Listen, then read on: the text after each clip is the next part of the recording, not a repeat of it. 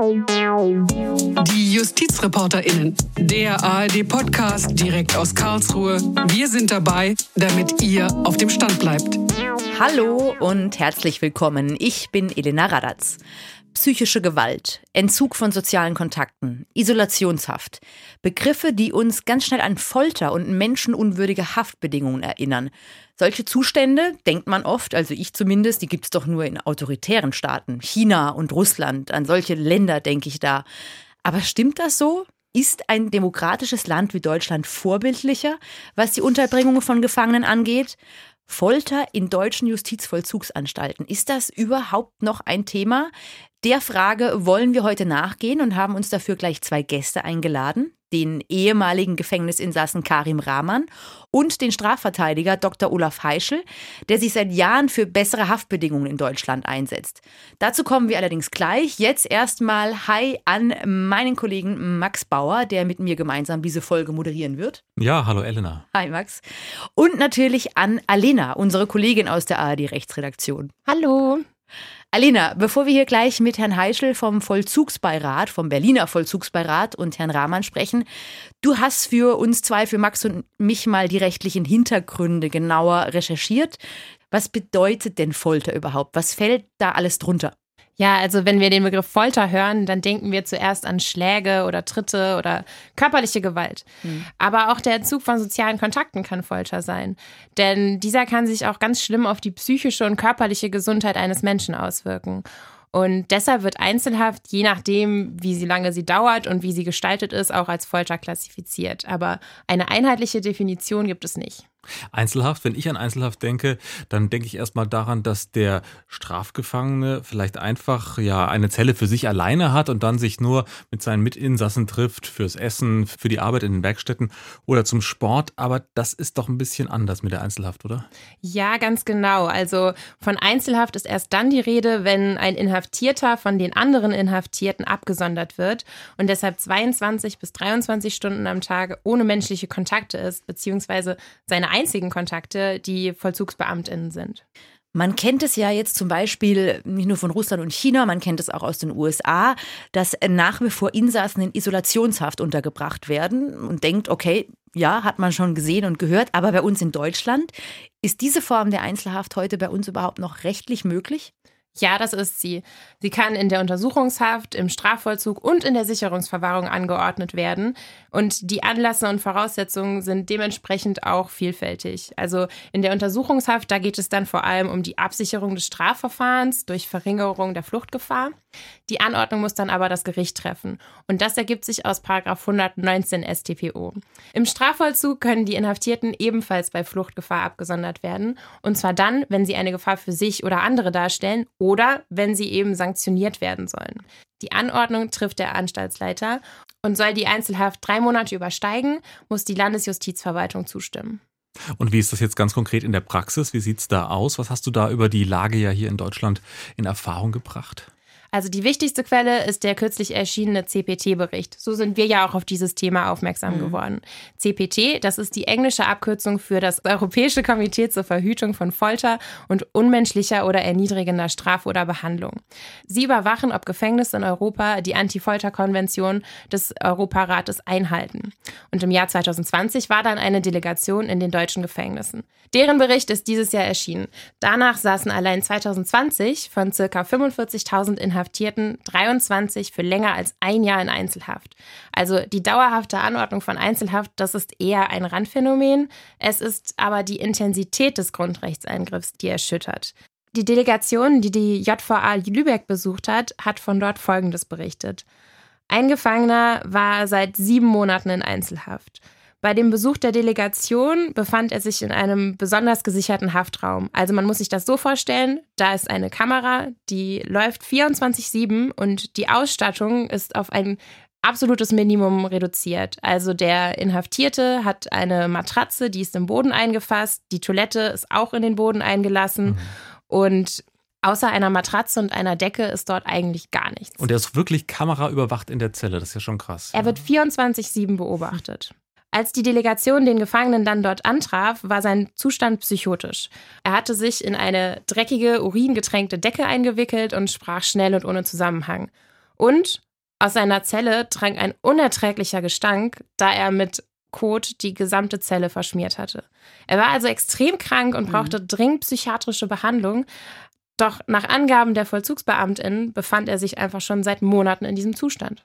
Danke, Alena. Ja, allein die Vorstellung von wirklich, ich finde, menschenunwürdigen Zuständen, dass das in deutschen Justizvollzugsanstalten möglich ist, das finde ich schon sehr, sehr grausam. Glücklicherweise muss man dazu sagen, ist natürlich die absolute Ausnahme, aber es ist definitiv kein Einzelfall. Auch wenn er in dieser Ausprägung natürlich sehr extrem ist. Wir sprechen jetzt mit Karim Rahman. Er war selbst jahrelang in Haft und davon auch sehr lange Zeit in Einzelhaft. Und ihn begleitet in unser ARD-Hauptstadtstudium nach Berlin, hat ihn quasi ein, ja, man kann sagen, langjähriger Weggefährte, nämlich der Strafverteidiger Dr. Olaf Heischel. Er ist seit vielen Jahren Vorstandsvorsitzender des Berliner Vollzugsbeirates und zudem Träger des Bundesverdienstkreuzes für seine Verdienste um den Berliner Strafvollzug. Hallo nach Berlin und schön, dass Sie sich die Zeit für uns genommen haben.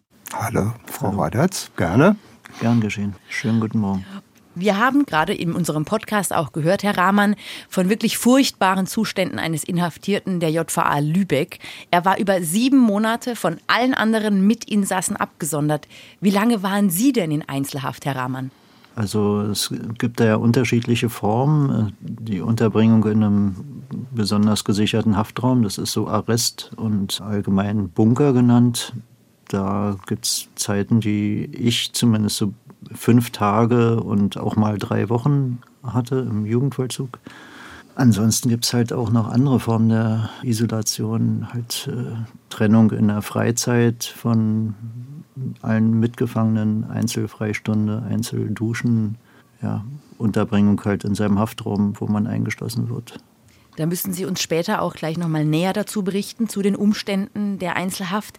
Aber hat man Ihnen denn dann jeweils einen Grund genannt für Ihre Absonderung, sage ich mal? Ja, sicher. In der Regel sind es Disziplinarmaßnahmen, die dann die Folge haben, so eine Unterbringung zu durchleben. Oder ja. eine gerichtliche Anordnung halt. Thema gerichtliche Anordnung. Herr Heischel, Sie haben sicher Mandanten, die diese Absonderung öfters erleben mussten. Was sind da überhaupt ja in der Regel die Gründe, warum Gefangene in eine solche ja, Einzelhaft kommen?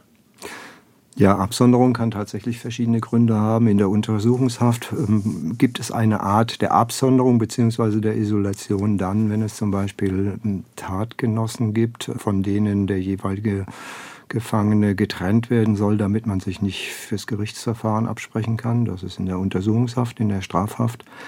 Gibt es besondere Sicherungsmaßnahmen, nämlich wenn jemand verdächtigt wird, Fluchtgedanken zu hegen oder gewalttätig gegen Mitgefangene oder Sachen in erheblichem Maße gegen Sachen zu sein. Und das trifft relativ viele Leute und manche davon auch für relativ lange Zeit. Herr Heischel, ich habe da in der Vorbereitung auf unser Gespräch eine Sendung gesehen, eine Arte-Dokumentation. Da wurden sogenannte Supermax-Gefängnisse in den USA gezeigt. Da geht es um sehr krasse Isolationshaft.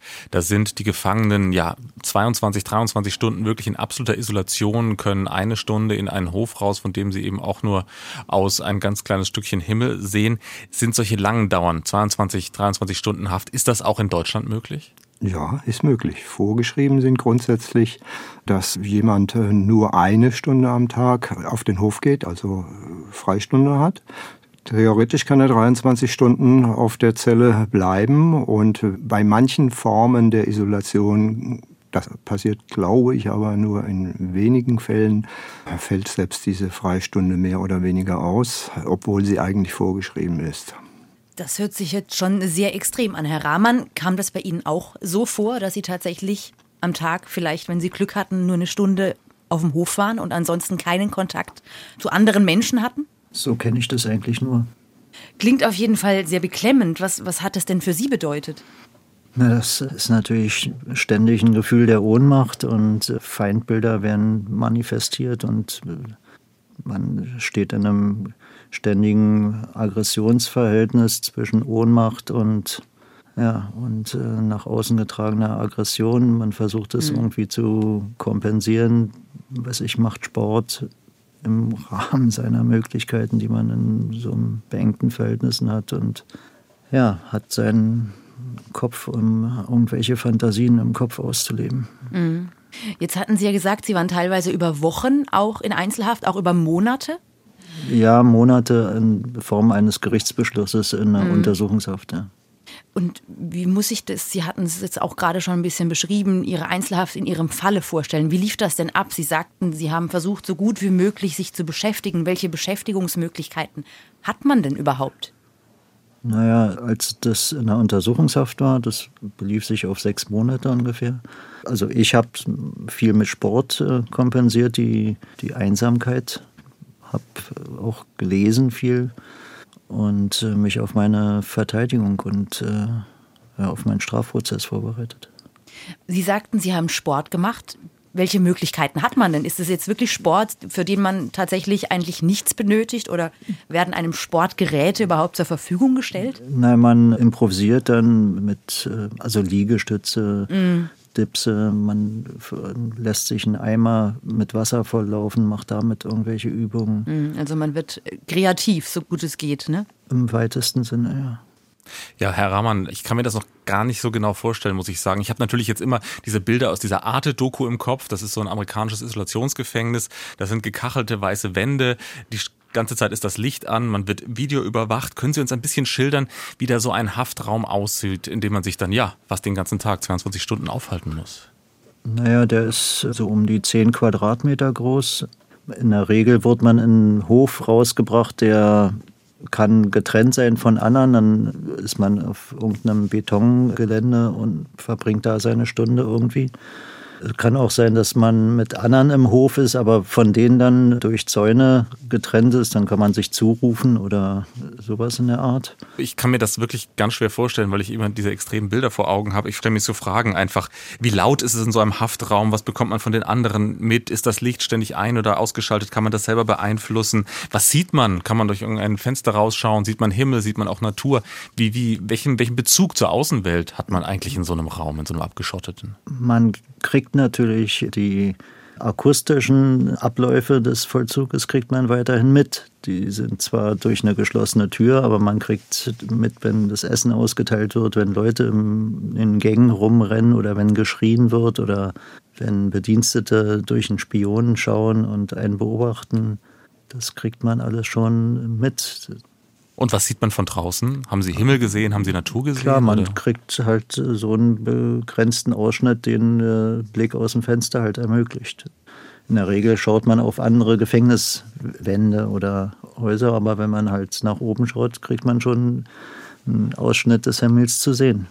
Sie haben jetzt angesprochen, Sie konnten ein bisschen Sport machen in dieser kleinen Zelle von 10 Quadratmetern. Was für Möglichkeiten hat man noch? Darf man Bücher in der Einzelhaft haben, Radio, Fernsehen, PC? Wie ist das geregelt? In der Untersuchungshaft ist das ja keine Disziplinarmaßnahme, sondern eine Anordnung, weil das Gericht, ich weiß nicht, das ging, glaube ich, um Verdunklungsgefahr bei mir, diese Maßnahme angeordnet hat. Und ich konnte Bücher haben. Ich habe, glaube ich, sogar einen kleinen Fernseher gehabt und ein Radio. Wie ist das mit der Kommunikation nach außen? Wie regelmäßig kann man Kontakt zu anderen haben? Also es wird schon darauf geachtet, wenn man zum Beispiel zum Arzt gebracht wird oder zu irgendeinem Anwaltsbesuch, dann begleiten einen zwei Bedienstete und die achten schon darauf, dass man keinen Kontakt zu anderen Gefangenen aufnimmt, die dann zufällig mal im Gang sind. Die werden dann auch davon abgehalten, mit einem zu sprechen. Herr Heischel, ich habe jetzt noch ein Thema, was mir im Kopf gerade ein bisschen rumspukt. Nochmal Vergleichbarkeit mit den USA. Wie würden Sie sagen, ist da die Vergleichbarkeit deutsche Haftverhältnisse, die Herr Rammann ja jetzt eindrücklich geschildert hat, und diese extremen Isolationshaftverhältnisse in diesen Supermax-Gefängnissen in den USA?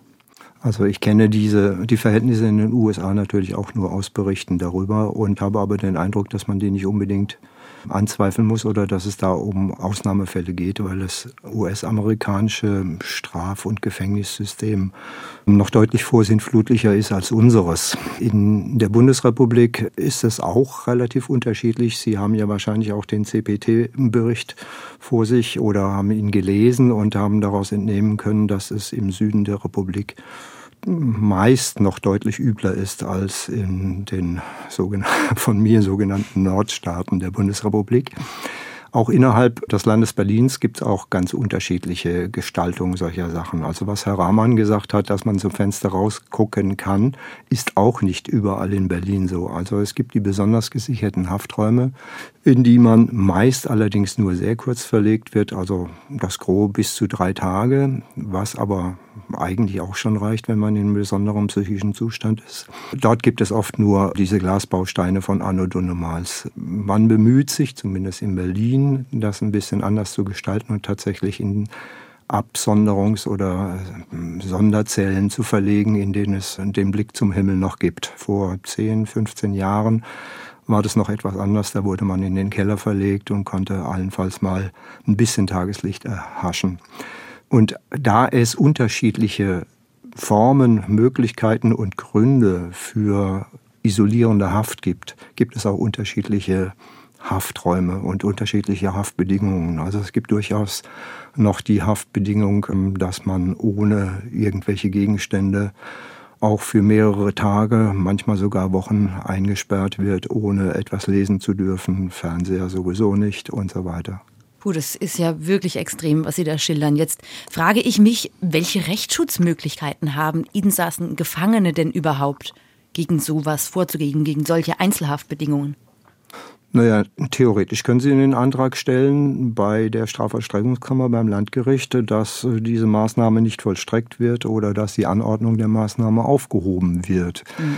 Sie können theoretisch auch einen Eilantrag stellen. Da hat sich in der Rechtsprechung mittlerweile, zumindest hier in den Nordstaaten, etwas geändert, nämlich dass äh, vorläufiger Rechtsschutz, sprich die vorläufige Außervollzugssetzung einer Maßnahme tatsächlich in diesem Bereich relativ oft erreichbar ist. Mhm. Aber da muss man auch schnell sein. Also die Gerichte die zu entscheiden haben, sind gehalten, tatsächlich nicht abzuwarten, bis die Maßnahme vollstreckt ist, sondern vorher schon zu entscheiden, ist es wirklich so dringend, dass sie jetzt gleich vollstreckt wird oder müssen wir eine Eilentscheidung zwischen dem Antrag und der Hauptsacheentscheidung fällen, damit vielleicht möglicherweise zu Unrecht verhängtes nicht gemacht wird. Aber bei Isolationsmaßnahmen ist es ja ohnehin so, dass es länger dauert. Da sind dann die Begründungen der Vollzugsbehörden auch, ja, sagen wir mal, schon standardisiert. Die Begründung lautet meistens Gefahr von Gewalttätigkeiten gegen Personen und Sachen, mhm. manchmal auch Fluchtgefahr. Da wird dann die Strafvollstreckungskammer entscheiden. Und mhm. Strafvollstreckungskammer Entscheidungen, Strafvollstreckungskammerverfahren sind aus der Sicht der Betroffenen oft ein Schlag ins Wasser, muss ich jetzt auch mal dazu okay. sagen. Viel in Vollzug wird nicht durch das Recht beherrscht, sondern durch Tradition. Da nehmen Sie mir jetzt die nächste Frage quasi aus dem Munde, weil ich wollte nämlich auch fragen, wie erfolgsversprechend ist es überhaupt, gegen diese Anordnungen vorzugehen? Und vor allem, man ist ja da doch schon sehr allein gelassen. Man ist ja letztlich darauf angewiesen, dass man einen Verteidiger hat, der einem zur Seite steht, weil selbst dagegen vorzugehen, stelle ich mir noch weniger erfolgversprechend vor. Es gibt Gefangene, die können das gut, die können das mhm. besser als 90 Prozent der Rechtsanwälte bzw. StrafverteidigerInnen. Die meisten können es nicht so gut. Sie haben theoretisch natürlich Zugang zu RechtsanwältInnen und können da Anträge stellen, aber es gibt auch wenige Rechtsanwälte und Rechtsanwältinnen, die wirklich Ahnung vom Strafvollzugsrecht haben, weil das ist ein Rechtsbereich, da kann man das Geld, was man zum Überleben braucht, eigentlich nicht verdienen, mhm. geschweige denn sich ein dickes Auto von ja. seinem Salär leisten. Ja, so traurig wie das ist, ja. Hm. Suchen sich das die wenigsten aus als Gebiet. Herr Rahmann, jetzt die Frage an Sie. Haben Sie sich denn gegen die Haftbedingungen jemals zur Wehr gesetzt? Beziehungsweise hat man Ihnen jemanden zur Seite gestellt, der Ihnen Ihre rechtlichen Möglichkeiten aufgezeigt hat? Ich habe es schon regelmäßig immer versucht. Also ich kann mich an eine Situation erinnern, da gab es dann eine Disziplinarkonferenz und mir wurde dann mitgeteilt, alles klar, du gehst jetzt fünf Tage in Arrest. Und ich war selber erstaunt, weil es letztendlich um Kleinigkeiten ging, die sich im Laufe von Monaten zusammengefunden hatten. Weiß ich, mal eine Haschpfeife gefunden, mal vielleicht äh, ein paar positive UKs oder irgendwelche angeschliffenen Messer, die man zum Kochen braucht oder so. Und dann kam halt so eine Maßnahme von fünf Tagen und ich war erstaunt darüber und habe gesagt, na dann muss ich ja jetzt wenigstens noch ein Rechtsmittel einlegen können. Mhm. Das wurde mir unterbunden. Ich wurde im Grunde genommen aus dem Büro des Anstaltsleiters direkt in den Arrest geführt. Und Jetzt müssen Sie mir noch kurz erklären, was heißt positive UK? Dass irgendwelche Drogen in meinem Urin festgestellt mhm. worden sind. Ist es denn überhaupt leicht, sage ich mal, an Drogen zu kommen in der JVA? Es sind permanent Drogen vorhanden. Mhm wenn man in Isolationshaft, so, so krass drücke ich es jetzt mal aus, ist, dann hat man die einzigen Menschen, die man um sich rum hat, im Zweifel sind die JVA-Beamtinnen und Beamten. Wie haben Sie denn den Umgang mit den Beamtinnen und Beamten erlebt? In diesen Zeiten meiner äh, Inhaftierung waren das halt permanent Feindbilder. Die sind natürlich auch wenig bemüht, eine soziale Kommunikation aufzubauen, sondern da werden riesige Distanzen aufgebaut. Die geben sich auch nicht so die Mühe, einen irgendwie zu unterstützen oder. Kommt dann Unterhaltung zustande? Gibt es vielleicht Beamtinnen und Beamte, mit denen man sich besser versteht? Oder wie ist denn der Kontakt im Allgemeinen? Oder gab es bei Ihnen jetzt Fälle, wo Sie sagen, Sie kamen mit einem Beamten oder mit einer Beamtin besonders gut zurecht? Mit Sicherheit gibt es so eine Phasen, wo man eine andere Kommunikation zu einzelnen Bediensteten führt, die gespeist durch Erfahrungen, die man miteinander erlebt hat oder mhm. die begleiten einen ja zum Teil auch jahrelang. Insofern ist dann auch ein anderes Verhältnis, was sich dann entwickelt im Laufe der Zeit. Nun konnte man in letzter Zeit ja auch ähm, Berichte lesen, dass es in Deutschland vor allem hapert mit der Ausbildung von JVA-BeamtInnen, was ja ähm, den Umgang mit psychischen Erkrankungen, psychischen äh, Problemen, Konflikten angeht. Herr Heischel, wie sind da Ihre Erfahrungen? Wo hakt's da bei den JVA-BeamtInnen in der Ausbildung? Ich bin mir nicht sicher, ob es da, also aus dem Bereich, den ich besser kenne, nämlich Berlin, bin ich mir nicht sicher, ob es tatsächlich daran so sehr hakt an der Ausbildung. Es sind manch, einfach manchmal Persönlichkeitsausprägungen von einzelnen Personen, die sich für diesen Beruf entschieden haben, die eigentlich nicht so ganz passen, weil einzelne Menschen einfach sehr geneigt sind, ihren Aggressivitäten und Feindbildern ähm, stattzugeben und deswegen auf die, sagen wir mal, manchmal auch feindselige Haltung der Gefangenen, die ihnen entgegengebracht wird, manchmal auch adäquat zu reagieren. Es gibt ja auch schwierige Gefangene und man ist nicht fähig, auf alle Menschen und auf alle Situationen, die einem im Leben begegnen, adäquat zu reagieren. Manchmal ist man einfach auch hilflos und das trifft auch auf Beamte zu. Also in Berlin weiß ich, dass es tatsächlich einen Grundausbildungsaspekt auch in dieser Hinsicht gibt. Wie geht man mit Aggressivität um? Wie geht man mit schwierigen Gefangenen, mit psychischen Sondersituationen um? Die Problematik in dem Bereich, über den wir da gerade sprechen, ist schlicht und einfach, man kommt, so steht es eigentlich ausdrücklich sogar im Gesetz, aufgrund eines seelischen Ausnahmezustandes in die Absonderung und in die Isolation. Und dieser seelische Ausnahmezustand, der ist eigentlich etwas, worauf man mit menschlicher Zuwendung reagieren sollte und nicht mit menschlicher Absonderung.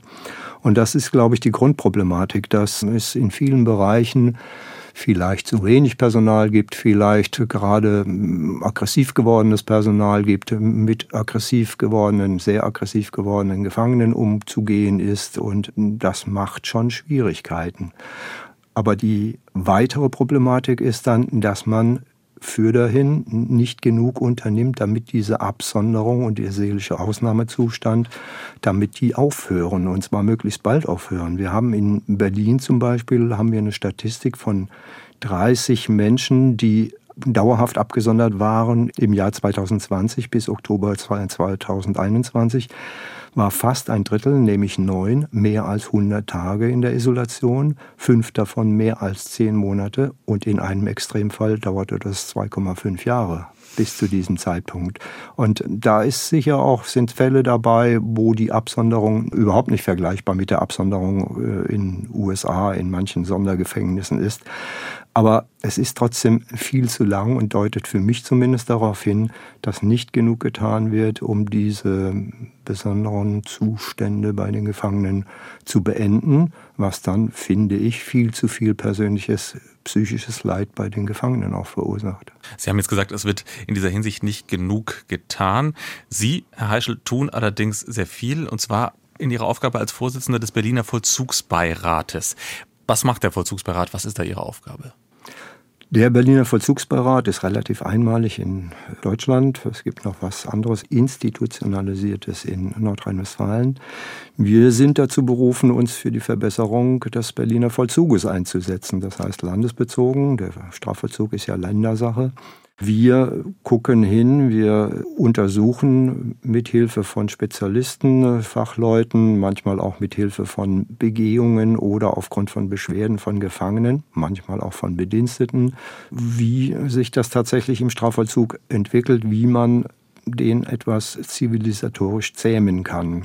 Also wie schon gesagt, es gibt ja ganz viel, was durch die Traditionen und die schlechten Traditionen im Strafvollzug geprägt ist. Und es gibt seit 1976 das Strafvollzugsgesetz des Bundes und jetzt in den letzten zwei Dekaden auch die Strafvollzugsgesetze der Länder, die eigentlich schon ein bisschen reingebracht haben. Aber da ist ein ständiger Kampf zwischen dem, was man schon immer gemacht hat, also beamtenrechtlicher Grundsatz, haben wir noch nie gemacht, haben wir schon immer gemacht und so weiter und so fort, und dem, was das Recht eigentlich möchte. Die Gesetze sind, außer, glaube ich, in Bayern, sind die schon noch einen weiteren Schritt nach vorne gegangen. Und auch hinsichtlich der Isolation, Absonderung, Bestrafung und so gibt es schon ein paar Regularien. Nur die Praxis hinkt da noch lange hinterher und darum hat sich der Berliner Vollzugsbeirat zu kümmern. Also wir gucken überall, auch was die besonders gesicherten Hafträume angeht, auch was Isolationsmaßnahmen angeht. Wir haben auch heftig daran mitgewirkt, dass es in Berlin zumindest ein Haftraummediensystem, mehr Telefoniererei, Zugang zum Internet, wenn auch beschränkt, das ist auch einsehbar, gibt und solche Dinge. Verbesserung von Haftbedingungen, ein ganz wichtiges Thema, Herr Heischel. Was brennt Ihnen da gerade in Berlin am meisten auf den Nägeln? Es gibt in Berlin, in der JVA Tegel, gibt es verschiedene Teilanstalten. Davon sind zwei beziehungsweise drei mittlerweile relative Neubauten. Und es gibt einen Altbau, die Teilanstalt 2. Das ist ein Gebäude von Anfang des letzten Jahrhunderts. Dort werden alle Gefangene untergebracht, die man woanders nicht haben möchte, um es mal ganz pauschal zu sagen stimmt natürlich so in dieser Reinheit auch wieder nicht. Aber dort herrschen Subkultur und Gewalttätigkeiten der Gefangenen untereinander. Die baulichen Gegebenheiten, die sind einfach hundsmiserabel.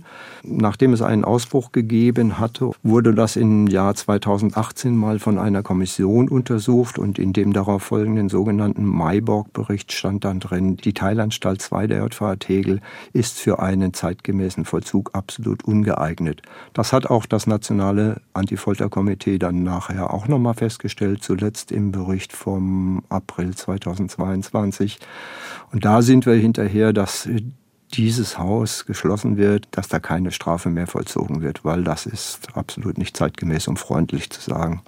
Herr Heischl, am Beginn Ihrer Tätigkeit als Vollzugsbeirat, gab es denn Zustände in Berliner Gefängnissen, die Sie schlicht geschockt haben, mit denen Sie so gar nicht gerechnet hatten?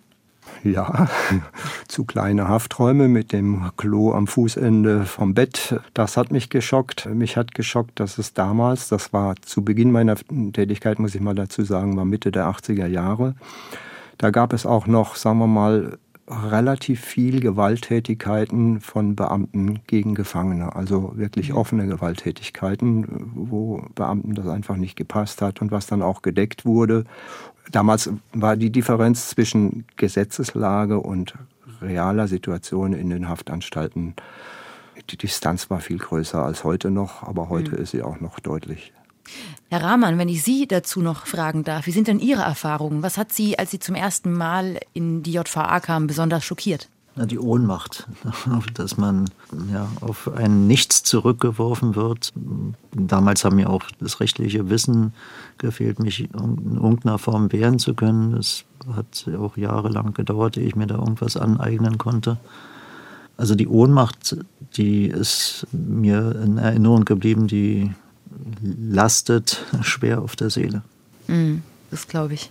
Herr Heischel, wie kommt es denn tatsächlich, wenn wir das jetzt so hören mit der Einzelhaft? Und mir war das ehrlicherweise, ich glaube auch meinem Kollegen gar nicht so bewusst, dass es in Deutschland tatsächlich möglich ist, über Monate hinweg in Isolation, so kann man es fast schon sagen, zu verbringen in den JVAs.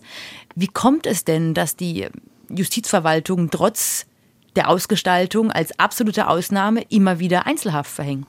Ja, also absolute Ausnahme wird es nicht sein. Mhm. Es ist aber auch kein Massenphänomen, das muss man auch mal dazu sagen.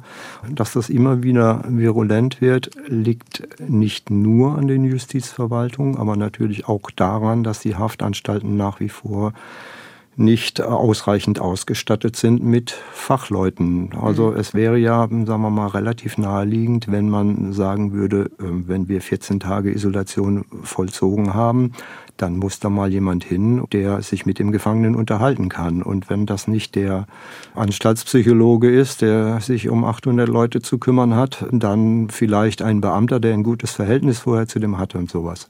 Das wird auch gemacht, aber nicht in ausreichendem Maße ganz oft. Und es ist, das äh, soll man der Ehrlichkeit halber aber auch mal sagen, manche Gefangene sind sehr schwierig. Und äh, mit denen umzugehen, braucht man Kreativität. Oder um mhm. die von ihrem schlechten seelischen Ausnahmezustand herunterzubringen, braucht man auch Kreativität und Manpower, die qualifiziert genug ist oder menschlich qualifiziert genug ist, damit adäquat umzugehen. Damit könnte man viel Leid bei den Gefangenen verhindern, weil manche können von sich aus einfach aus ihrem Ausnahmezustand nicht rauskommen. Herr Rahman hat es ja auch gesagt, so eine Maßnahme verursacht ja erstmal noch weitere Aggressivität bei mhm. den Gefangenen, weil er seine Hilflosigkeit so drängend spürt und 24 Stunden oder 23 Stunden am Tag ganz alleine damit ist. Und das steigert das Problem und Gut, dann kann er noch sagen, gib mir mal eine Pille, dass ich mich abrege und dann kann ich wieder raus hier. Das, was sicher auch manchmal passiert.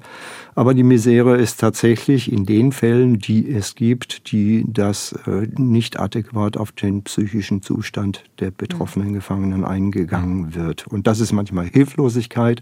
Aber wenn es über längere Zeit geht, über mehr als, was weiß ich, 14 Tage, kann man sich, denke ich, mit Hilflosigkeit nicht mehr rausreden.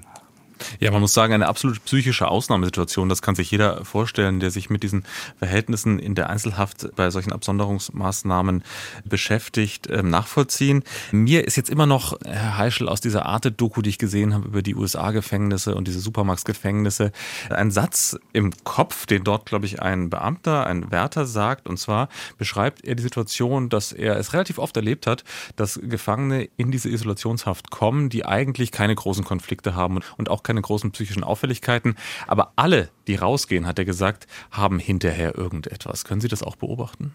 Ja gut, muss ich aber nochmal sagen, wir sind hier Gott sei Dank nicht im US-System.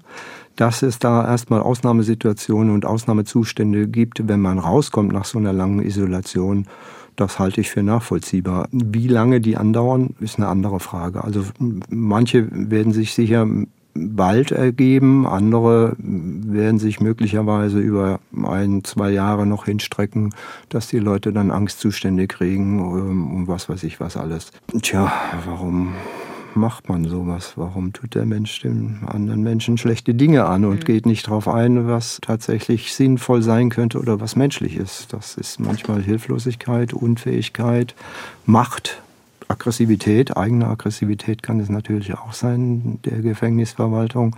All dies. Also ich habe jetzt aber auch was, äh, sagen wir mal, das Erleben angeht, habe ich vor kurzem auch ein Interview mit Chelsea Manning gelesen, die ja auch sieben Jahre in US-Haft war davor in Absonderung, absoluter Isolation in einem kuwaitischen Gefängnis war.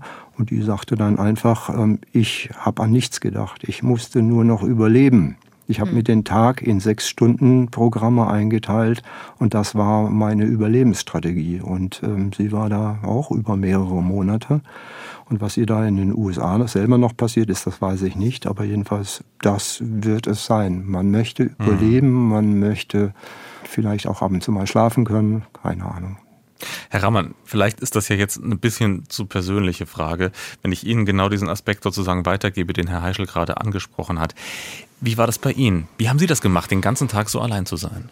Ja, man versucht sich das schon zu strukturieren, den Alltag irgendwie aufzubauen. Weiß ich, ein, ein Teil in Hygienegeschichten, ein Teil in Sportgeschichten, ein Teil versucht man irgendwie eine Tageszeitung in die Hände zu bekommen, wenn es denn möglich ist. Und andere Möglichkeiten hat man nicht. Vielleicht führt man auch mal ein Tagebuch. Ich habe halt viel mit Sport kompensiert. Das war das, was mir damals geholfen hat. Und als Sie dann wieder rausgekommen sind aus dieser Isolationssituation, was war da der erste Eindruck, das erste Gefühl? Oftmals sind es so visuelle oder äh, akustische Wahrnehmungen, die man jetzt nicht als neu empfindet, aber auf einmal ist alles viel lauter. Ich glaube, das sind so ganz banale Wahrnehmungen, die man dann hat, die man dann viel höher hängt, als man es vorher bewusst wahrgenommen hat. Das ist äh, eigentlich ein sehr eindrückliches Bild, wie Sie das beschreiben. Ich stelle mir das auch so vor, dass man in der Haft wahrscheinlich alles so gedämpft wahrnimmt. Man ist ja, man nimmt am wirklichen Leben gar nicht mehr teil, gerade in der, in der Einzelhaft. Also ich kann mich oft an Situationen erinnern, zumindest was jetzt auf diese Untersuchungshaftgeschichte bezogen war, wenn ich dann zu irgendwelchen Vorführungen begleitet wurde, wie frustrierend und wie mich das aggressiv gemacht hat, wenn nicht mal so ein kurzer Wortaustausch mit einem Mitgefangenen, der irgendwie acht Meter entfernt von einem stand, der einem irgendwie Hallo zugerufen hat und dann sofort irgendein Beamter eingeschritten ist, hey, hier keine Kontaktaufnahme oder gehen Sie weiter, Herr Rahman, oder das ja. hinterlässt natürlich Spuren. Das, das glaube ich sofort, ja. Herr Heischel, jetzt ist ja eigentlich der Gedanke des Strafvollzuges, so lernt man es ja eigentlich auch schon im Studium und ich habe es auch äh, in meinem Wahlfach so gelernt, sollte doch die Resozialisierung sein, die über allem steht, sagt man immer auch. Ist das denn überhaupt möglich in Einzelhaft? Nein, das ist absolut ja. nicht möglich in Einzelhaft, weil also selbst wenn man davon ausgeht, dass schwarze Pädagogik auch wirkt, sprich Bestrafung, Absonderung mhm. kann ja auch oder ist real auf jeden Fall immer Bestrafung. Selbst wenn man davon ausgeht, dass sie wirkt, wirkt sie äh, nach meinem Eindruck immer negativ. Also äh, Sie haben es kurz angesprochen, es gibt äh, einerseits die Gefahr, dass man danach schlechter rauskommt als vorher. Aber was auf jeden Fall immer zurückbleibt, das ist die Angst solcher absoluten Gewalt, ja. Herrschaft über sich selber ausgeliefert zu sein. Das, Herr Ramann hat es gesagt, das ist die totale Hilflosigkeit, die man da hat. Es ist eine Situation, die man nicht nachvollziehen kann. Wieso darf ich nicht mit anderen Menschen reden? Wieso darf ich auf einen freundlichen Zuruf nicht antworten? Wieso? Und dann hat man auch noch Schwierigkeiten, wenn man so behandelt wird, einzusehen, dass man vielleicht vorher auch ein bisschen Blödsinn gemacht hat, was ja mhm. meistens auch der Fall ist, oder Regelverstöße begangen hat. Nee, das äh, hat mit Resozialisierung null zu tun, ist eher negative Resozialisierung. Und äh, ganz vorne in allen Strafvollzugsgesetzbüchern der Bundesrepublik steht ja immer, das oberste Ziel ist die Resozialisierung. Der Strafvollzug ist darauf auszurichten, dass der Gefangene befähigt wird, in Freiheit wieder ein Leben ohne Straftaten zu führen. Dazu tragen Disziplinarmaßnahmen dieser Art, wenn sie so extrem sind, überhaupt nicht bei, sondern bewirken eher das Gegenteil. Ich meine, wenn Sie einen Hund ein Leben lang an die Kette legen und äh, nicht versorgen und dem keine Zuwendung geben, der wird ja nur böse. Ja, das ist sehr eindrücklich, wie Sie das jetzt auch nochmal zusammengefasst haben. Und äh, vielen herzlichen Dank, Herr Rahmann, dass Sie uns Ihre Situation von damals geschildert haben.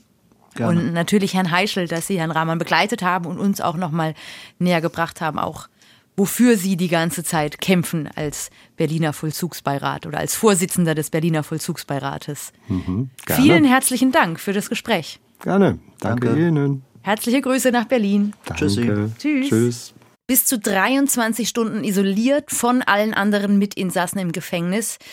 Danke an Karim Rahman, der uns von seiner Zeit in Einzelhaft berichtet hat und natürlich auch an Dr. Olaf Heischel, der sich seit vielen Jahren einsetzt für die Rechte von Gefangenen in Berlin. Und danke natürlich an euch, Max Bauer und Alena Lagmöller. Ja, danke dir, Elena. Dankeschön. Dass ihr gemeinsam mit mir zu diesem Thema recherchiert habt.